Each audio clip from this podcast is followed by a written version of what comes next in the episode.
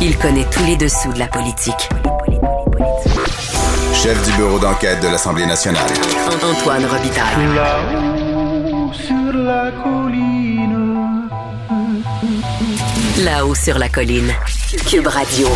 Bon jeudi à tous. Aujourd'hui à l'émission, on reçoit Agnès Maltais et Sam Hamad, deux anciens ministres responsables de la capitale, l'une péquiste, l'autre libérale, qui, dans une lettre ouverte, demandent au gouvernement Legault de reprendre le contrôle du Mont-Sainte-Anne, privatisé il y a une trentaine d'années, et qui souffre d'un sous-investissement de la part de son opérateur actuel, Resorts of the Canadian Rockies. Ensuite, on revient sur la question des réfugiés ukrainiens avec le critique bloquiste Alexis Duceppe.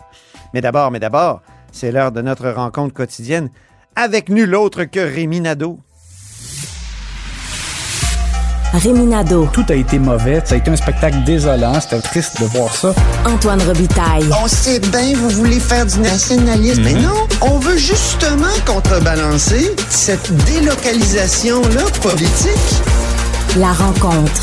Un jour, on fera notre débat. Oui, oui, bien sûr. Métal sur métal. C'est le moment de vérité. La rencontre. Nado. Robitaille. Mais bonjour Rémi Nadeau. Bonjour, Antoine. Chef de bureau parlementaire à l'Assemblée nationale pour le journal et le journal. Et on commence tout de suite par l'analyse sportive de la période de questions.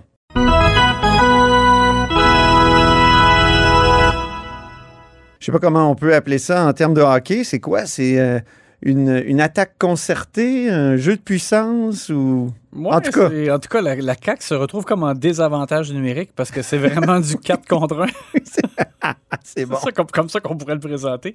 Parce que tous les partis d'opposition ont frappé sur le gouvernement caquiste à la suite de cette charge menée contre le maire Bruno Marchand et euh, son tramway. Et donc, euh, écoute, même ce qui est, le, je dirais peut-être le plus drôle, c'est que même le Parti conservateur du Québec, euh, qui est contre le tramway, euh, s'attaque aussi à la CAQ en disant, eux, c'est parce qu'ils n'assument pas le fait ils n'assument pas leur position contre le projet, alors ils sont même attaqués par Éric Duhem. Tu sais que j'ai parlé à Claire Sanson Oui. au téléphone. On va écouter un extrait parce qu'elle, elle se soucie du maire marchand. Écoutons.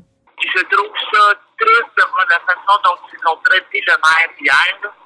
Et si le monsieur que je ne connais pas a besoin de conseils, savoir comment contrer le mépris de la CAQ, Ouais. s'il m'appelle, je vais lui donner des conseils.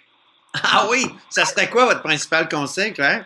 Ben, c'est de comprendre que ces gens-là là, sont en mode marketing 100% du temps. En mode marketing. Aïe, aïe, aïe. Aïe, aïe, aïe. Alors, drôle, euh, Claire vo- Voilà Sanson. pour Claire qui, euh, qui Oui. offre ses conseils. Alors, au Salon Bleu, donc, attaque de tout bord, tout côté. Vraiment. Et euh, Marois Risky euh, a été excellente. Euh, Marois. euh, De retour? Elle a manqué Hein, parce que- vraiment au Parti libéral du Québec le, Ah oui. le- le temps de son absence.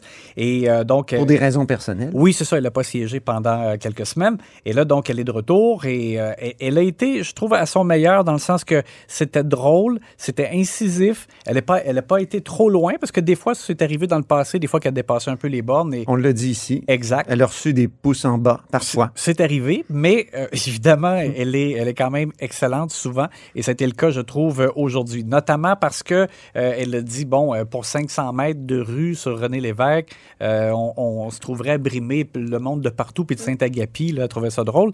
Saint-Agapi, c'est loin en titi. en titi, comme elle a dit. Et ce qui était drôle aussi, c'est que, bon, euh, on sait que le gouvernement attend une, une réponse officielle par écrit du gouvernement fédéral pour le partage des dépassements de coûts du tramway. Oui. Et de l'autre côté, le fédéral dit nous, on n'a pas reçu de lettre du gouvernement formel euh, pour euh, ce projet. Alors, Marois Risky est A allé. pris la plume? Oui, est allé d'une démonstration. On va écouter donc qu'est-ce qu'elle a dit au Salon Bleu. Alors, j'ai préparé la lettre pour la vice-première ministre pour demander un engagement écrit et même la lettre timbrée pour recevoir. Est-elle prête à signer?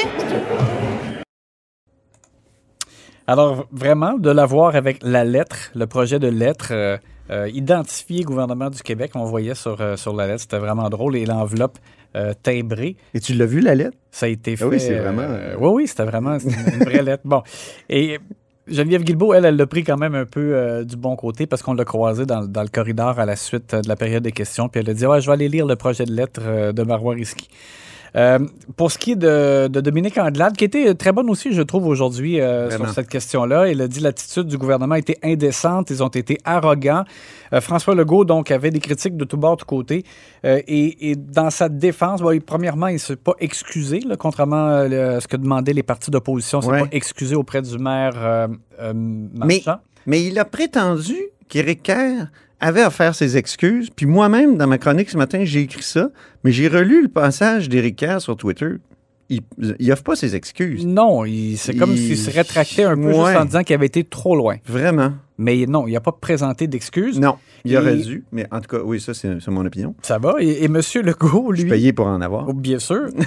M. Legault, lui, il- il- en, en- en maintenant le cap, il dit encore qu'il faut bonifier le projet. Ben Donc, oui. ça veut dire qu'il il tient encore à ses conditions. Mais il dit on va s'entendre avec le maire, mais le maire veut pas de conditions. Bref, on tourne en rond. On va écouter François Legault. Il y a des citoyens à Québec qui sont inquiets, qui voudraient qu'on bonifie le projet.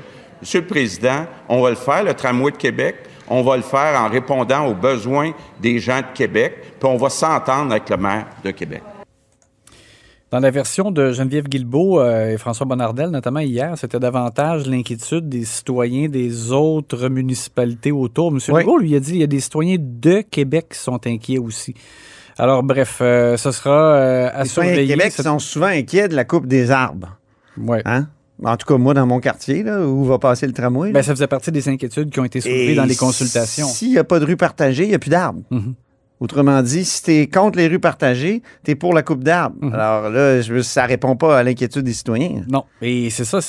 Et on l'a entendu, ce- ce- cet élément-là, lors des consultations sur le projet de, Ben oui. de tramway. C'est bon. Alors, euh, donc, écoute, euh, j'ai vraiment hâte de voir euh, la suite de ça, mais chose certaine, le gouvernement caquiste, je ne vois pas comme qu'est-ce qu'il voulait atteindre comme objectif. Cette Ben, moi, je le vois. ça?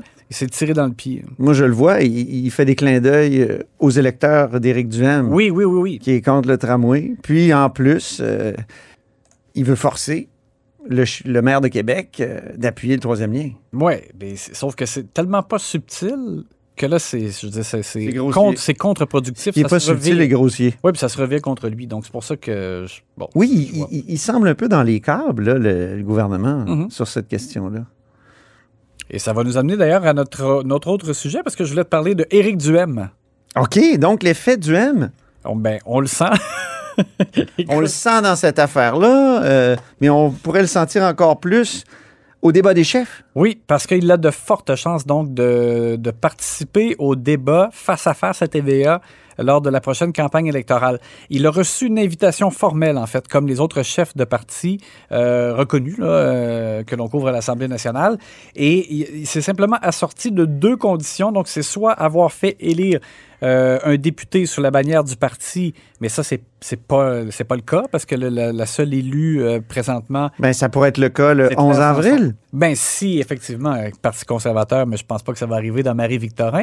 Alors, cette condition-là, ça marche pas. Mais la deuxième condition, c'est de maintenir un appui en intention de vote de 10 en moyenne dans les sondages un mois avant la tenue du débat. Et ça, il risque donc de, de pouvoir euh, l'atteindre parce que dans le dernier léger, il est à 14% d'appui au Québec.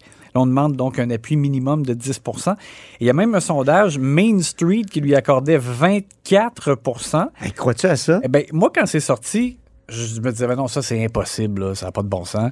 Mais c'est juste que, forcément, la CAQ voit des choses euh, bouger dans les intentions de vote, forcément, pour autant euh, chercher à corriger le tir. Penses-tu qu'ils font des sondages de leur côté?